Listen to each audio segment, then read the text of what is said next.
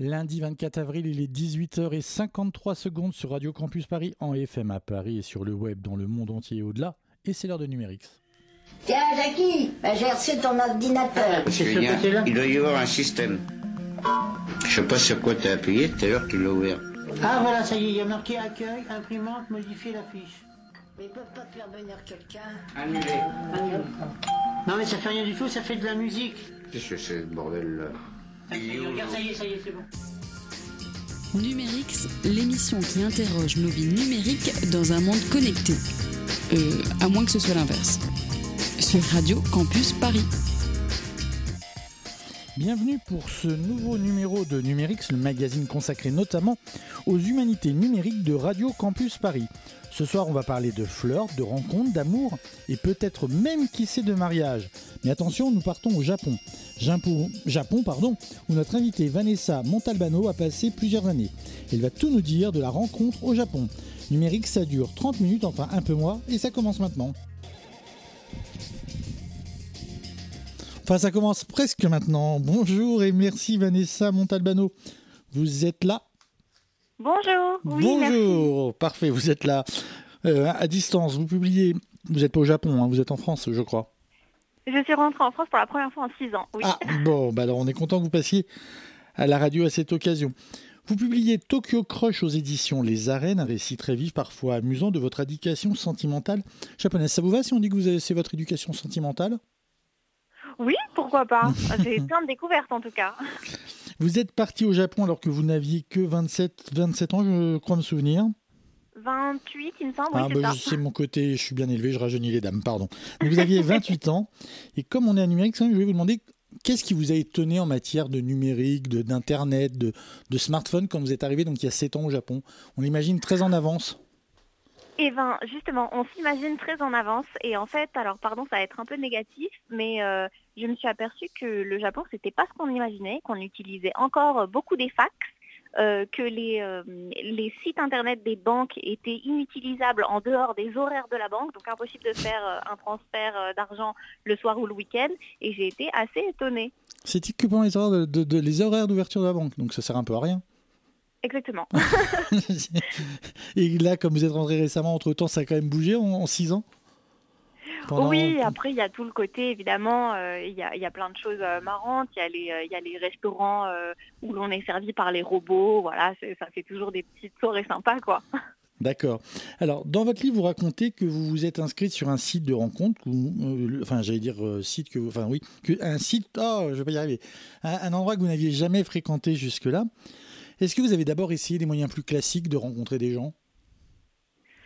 Euh, j'allais à l'école déjà parce que je suis arrivée au Japon et j'avais euh, euh, eu aucune notion de japonais, je parlais pas du tout japonais et donc pendant quelques mois j'ai été à l'école de japonais où j'ai rencontré aussi beaucoup de gens, mais euh, c'est beaucoup de gens qui sont là de façon très enfin, ils restent pas longtemps quoi.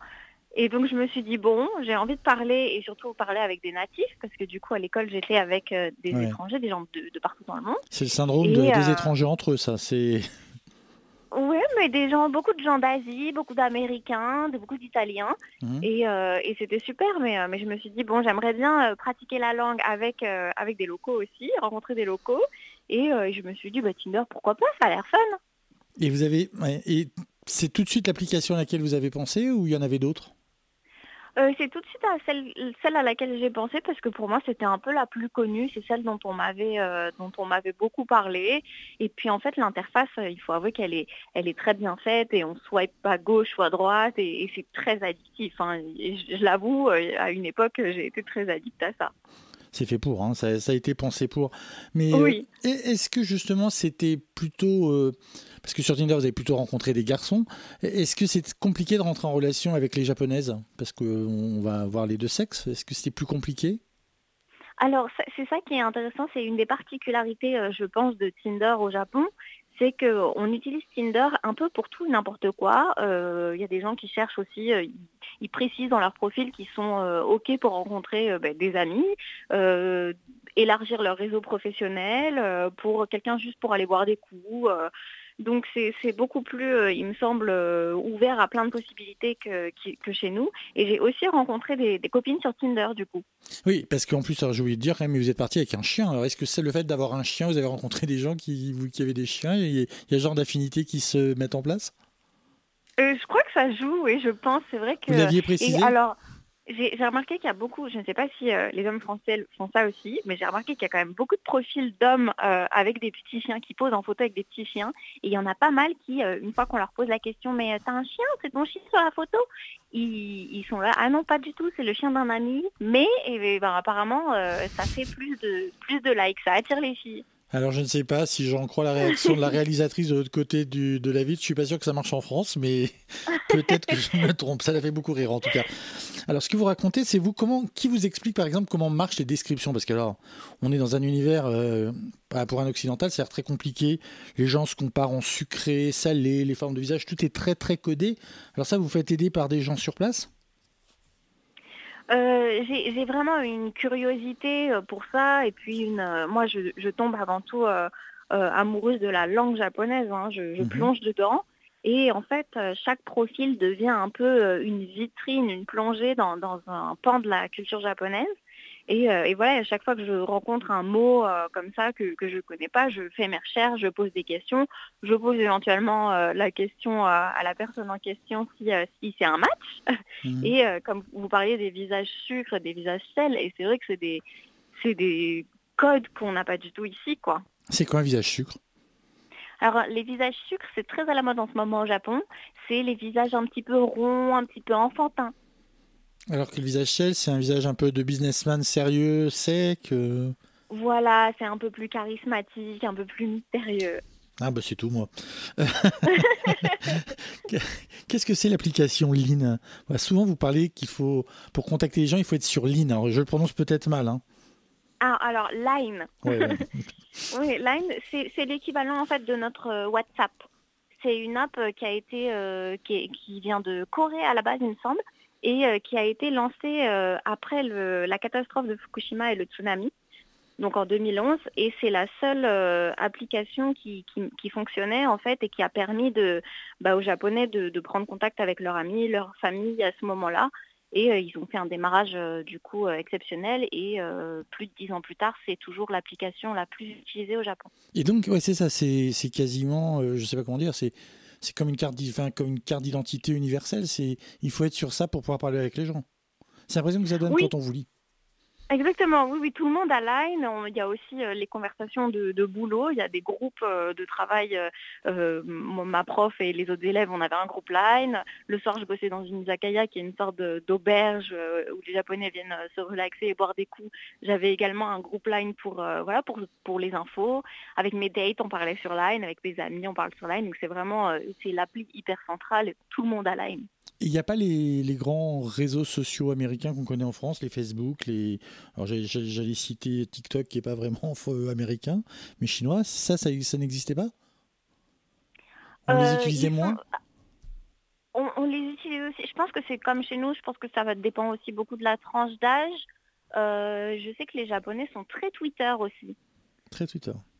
Oui. Alors, dans, dans, une des choses, moi, qui m'a beaucoup étonné, mais nous, on a l'astrologie, alors on va on va pas se permettre de critiquer, c'est la passion pour le groupe sanguin. Oui, exactement. Alors ça c'est drôle parce que j'ai fait voilà un date, deux dates, trois dates et puis à chaque fois on me demandait euh, c'est quoi ton groupe sanguin? Puis moi j'étais pas hyper sûre donc un jour euh, quand même je me dis je vais appeler ma mère, je vais lui poser la question. Elle me dit que je suis haut, je fais des recherches et je m'aperçois que euh, du coup les Japonais me perçoivent comme un leader né, optimiste, mais qui en même temps a un peu peur de, de, de euh, montrer ses, sentiments et je, découvre euh, comme ça euh, toute cette encore encore ces codes une fois de plus. Parce qu'en fait, oh, pardon, allez-y, allez-y. Et, et, en fait, les Japonais sont très friands voilà, du groupe sanguin.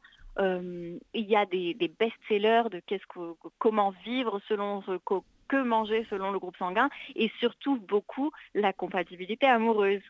Alors quand on est haut, c'est qu'avec qui faut-il aller voir? Alors ça, euh, les sites ne sont pas d'accord entre eux. J'aurais vous dire. Mais donc vous avez trouvé que ça marchait ou pas quand même? Dans les gens que vous euh, avez bah, rencontrés correspondaient au stéréotype du haut, du, du A, du B. Alors les AB, ils sont très rares, donc ils doivent être très recherchés.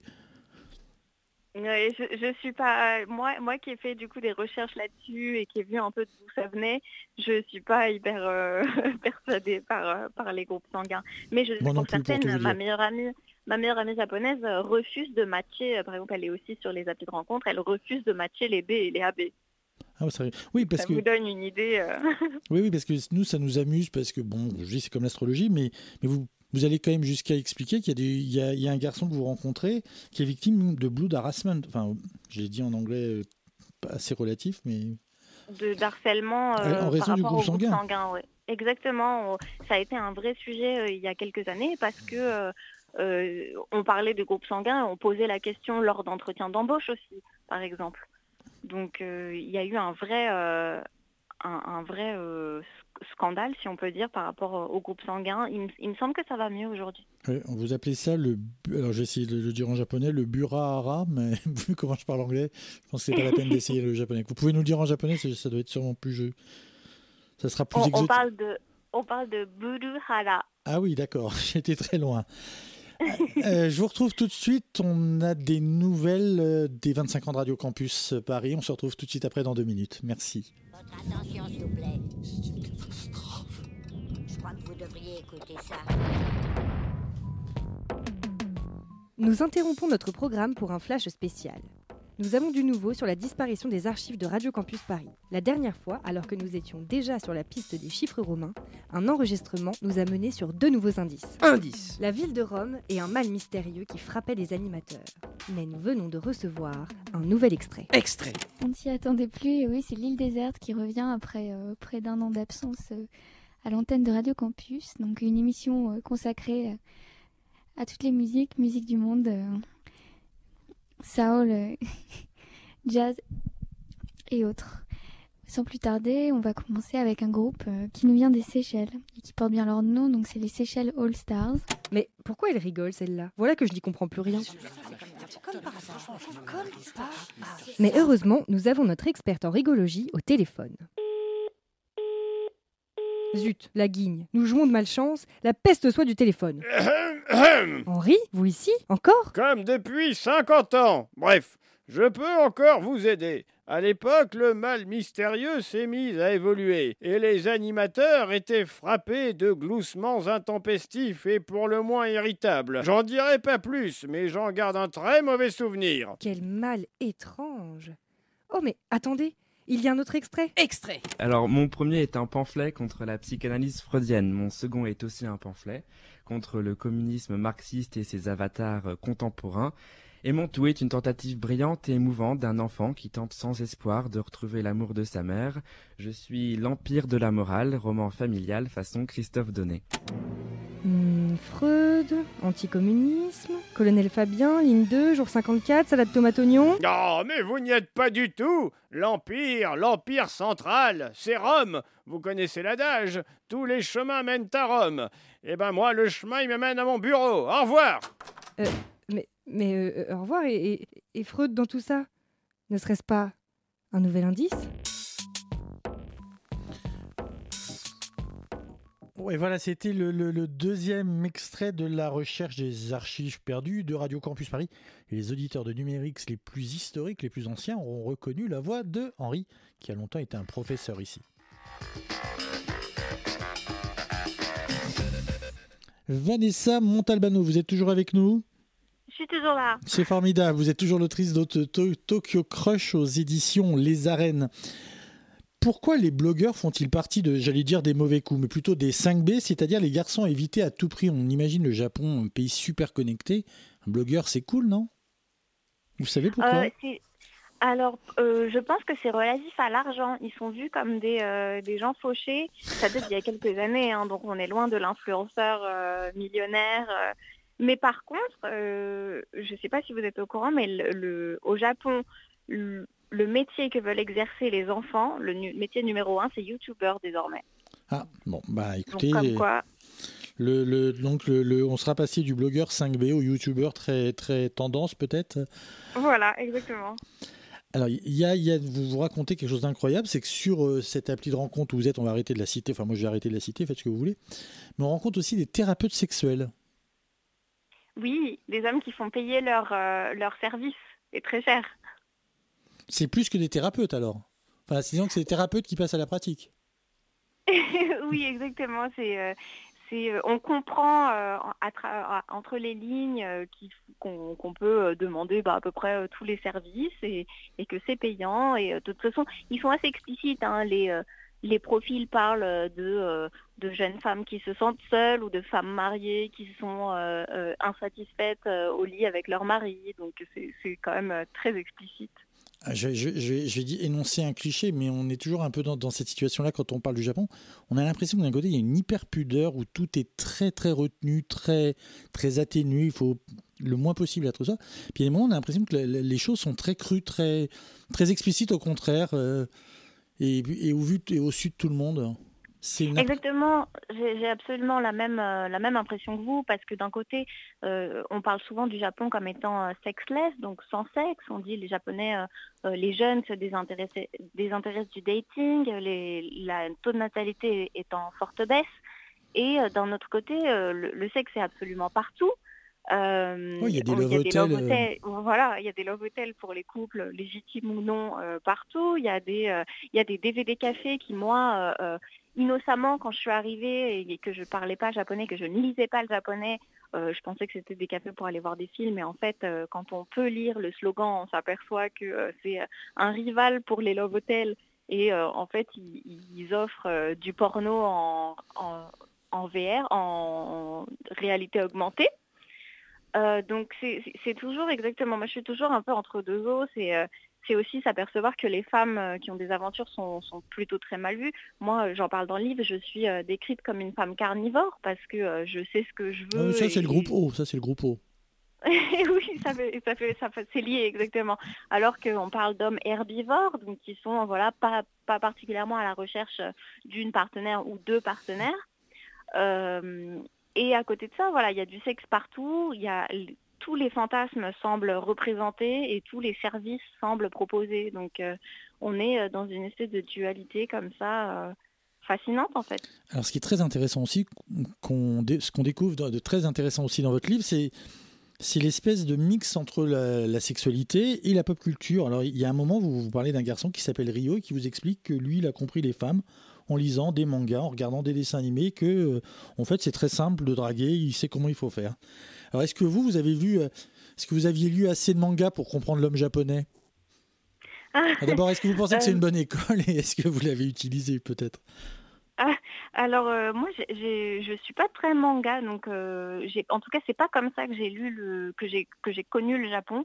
Moi ça a été à travers euh, plutôt les, modes japonaises, les, subcultures japonaises. Donc à l'époque quand j'étais au collège donc il y a ça quoi 20 ans maintenant, on s'échangeait des, des scans des, des magazines japonais scannés sur des forums.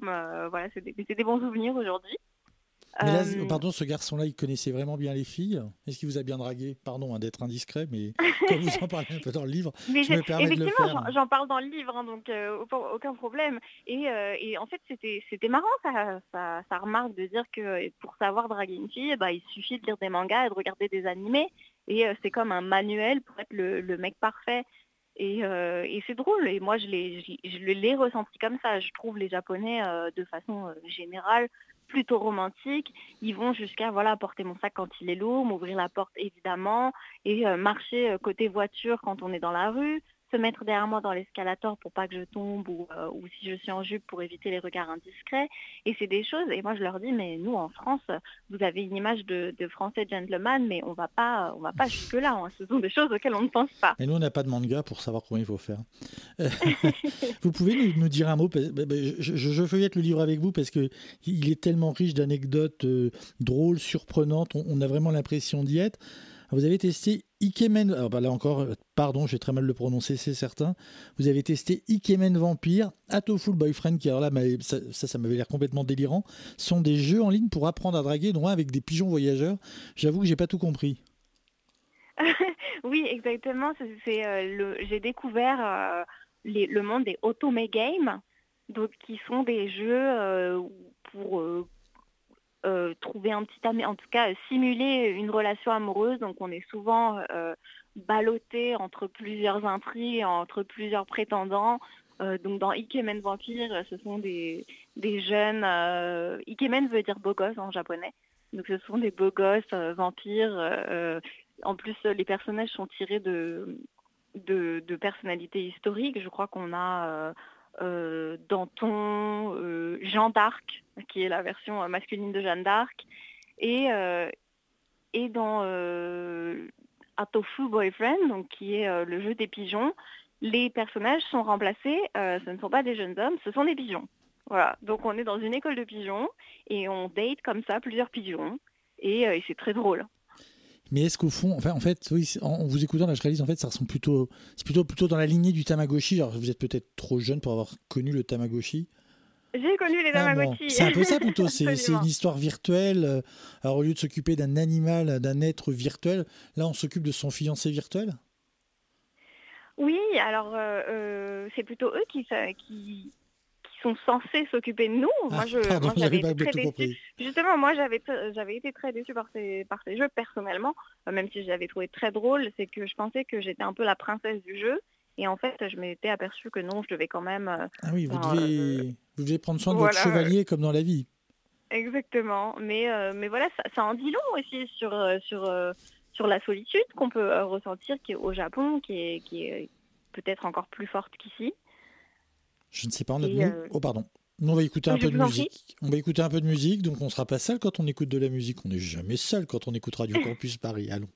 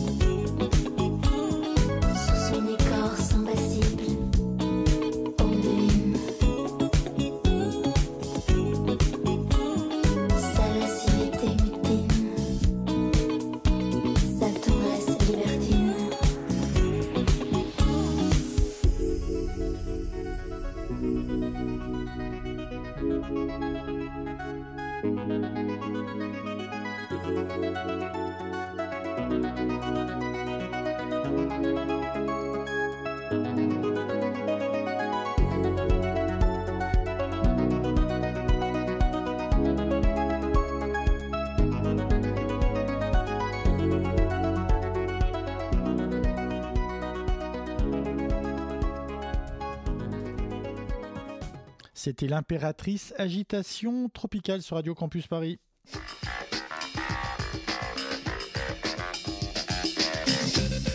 Et le temps file et on est toujours avec Vanessa Montalbano qui publie aux éditions Les Arènes Tokyo Crush. Euh, alors, attention, qu'est-ce que ce site où vous allez calculer votre Josh...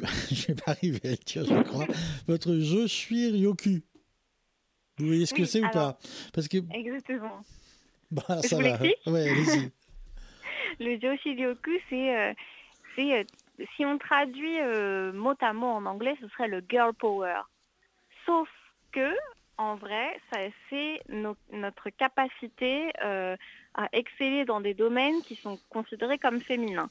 Donc c'est un- c'est une su- c'est c'est assez euh, Donc c'est votre capacité à préparer un bon bento plutôt, quoi. Voilà, c'est est-ce qu'on sait cuisiner, est-ce qu'on sait prendre soin de de- d'un- d'une maison, est-ce qu'on est propre sur soi, est-ce qu'on sait se maquiller, se coiffer, est-ce qu'on sent bon? Voilà, on peut ajouter tout plein de critères. C'est un peu chacun euh, voit les choses comme il veut. Euh, donc ça ajoute aussi toujours plus de pression sur les femmes. Et il y a des critères comme ça à cocher. Et alors moi j'ai découvert que j'étais bon bah sans surprise, je suis pas très bonne en cuisine. Mais par contre, euh, comme je suis maniaque, euh, je prends hyper soin- bien soin d'une maison. Et ça, c'est, donc, si j'ai bien compris, c'est synthétisé par un chiffre. C'est un chiffre, par exemple, qu'on donne sur sa page pour euh, prévenir euh, les éventuels euh, crushs de, de, de, ces, de ces qualités euh, de, de, de femmes? Non, et Ah non, c'est secret, c'est secret. Oh, j'espère pas, ce serait. Ah non, je sais pas, je me suis demandé, je me suis, difficile. je me suis demandé à quoi ça servait en fait. C'est juste pour Non, ce serait terrible de, euh, puisque je pense que tout le monde ment sur les applis de rencontre, donc Donc, on mentirait aussi sur ça, c'est pas grave. on mentirait aussi sur ce site, c'est sûr. ça ferait, ça ferait qu'un mensonge de plus.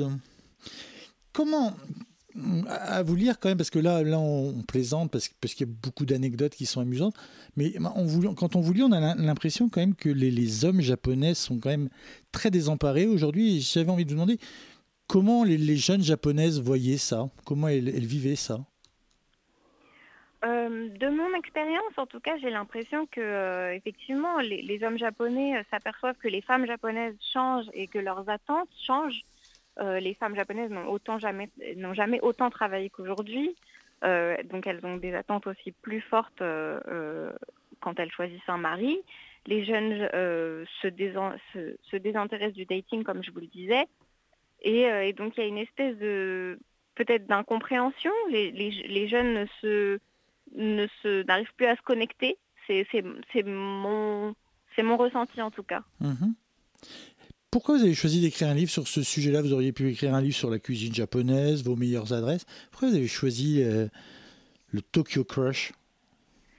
Euh, parce que c'est mon histoire et c'est vrai que moi je suis arrivée euh, au Japon sans, sans a priori, sans voilà j'étais un peu Avec une, un chien, une je rappelle. blanche avec mon petit chien et puis et puis en fait j'ai découvert ça, c'était vertigineux, c'était euh, c'était plein de découvertes, c'était aussi parfois tordre le cou aux idées reçues parce qu'on on a beaucoup de fantasmes sur le Japon, on a beaucoup de, choses qu'on projette, d'idées reçues. Et euh, j'ai commencé à partager un peu mes, découvertes et mes anecdotes, euh, souvent avec beaucoup d'humour sur Twitter. Et, j'ai eu envie de- d'en faire un livre et de et en fait d'inspirer les femmes aussi, et pas que les femmes, mais et, euh, et parce que c'est le livre que j'aurais aimé lire quand j'étais plus jeune finalement. Vous savez s'il va être traduit au Japon? J'espère, on croise les doigts. Vous essayez, vous cherchez un éditeur actuellement? Vous, enfin, Votre éditeur en cherche peut-être un traducteur et, et un éditeur japonais? Euh, Ça, serait intéressant de voir comment eux vont recevoir la manière dont vous, vous avez perçu. euh, Par exemple, vous avez... Et je sais que tous mes amis japonais sont, ont, envie de le lire parce qu'ils sont quand même très curieux de savoir euh, ce qu'on pense d'eux et ce qu'une Française pense d'eux, euh, surtout sur le thème de l'amour. D'accord.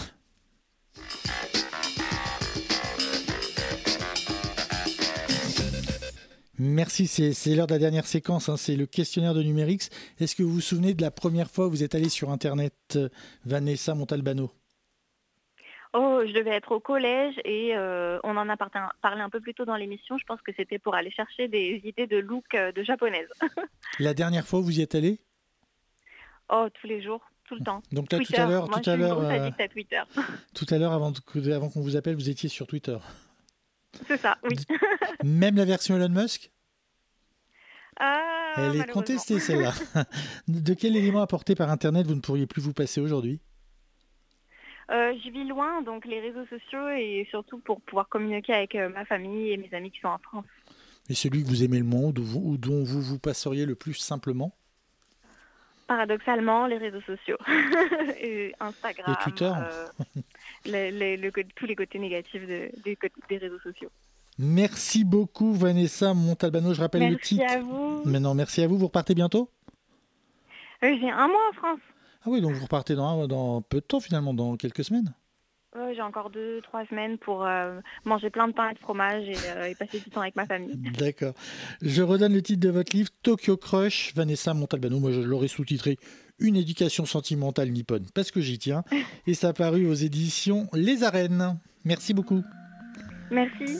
Voilà, c'était Numérix préparé, présenté par Christophe, réalisé par Allison. Vous pouvez retrouver les podcasts de cette émission et de toutes les précédentes sur le site internet de Radio Campus Paris. On vous donne rendez-vous dans 4 semaines, ce sera le mois de mai, où c'est bien qu'on on fait ce qu'il nous plaît, alors avec Allison, j'ai très peur. La semaine prochaine, c'est la relève, à 19h, vous retrouvez la matinale. Bonne soirée sur Radio Campus Paris.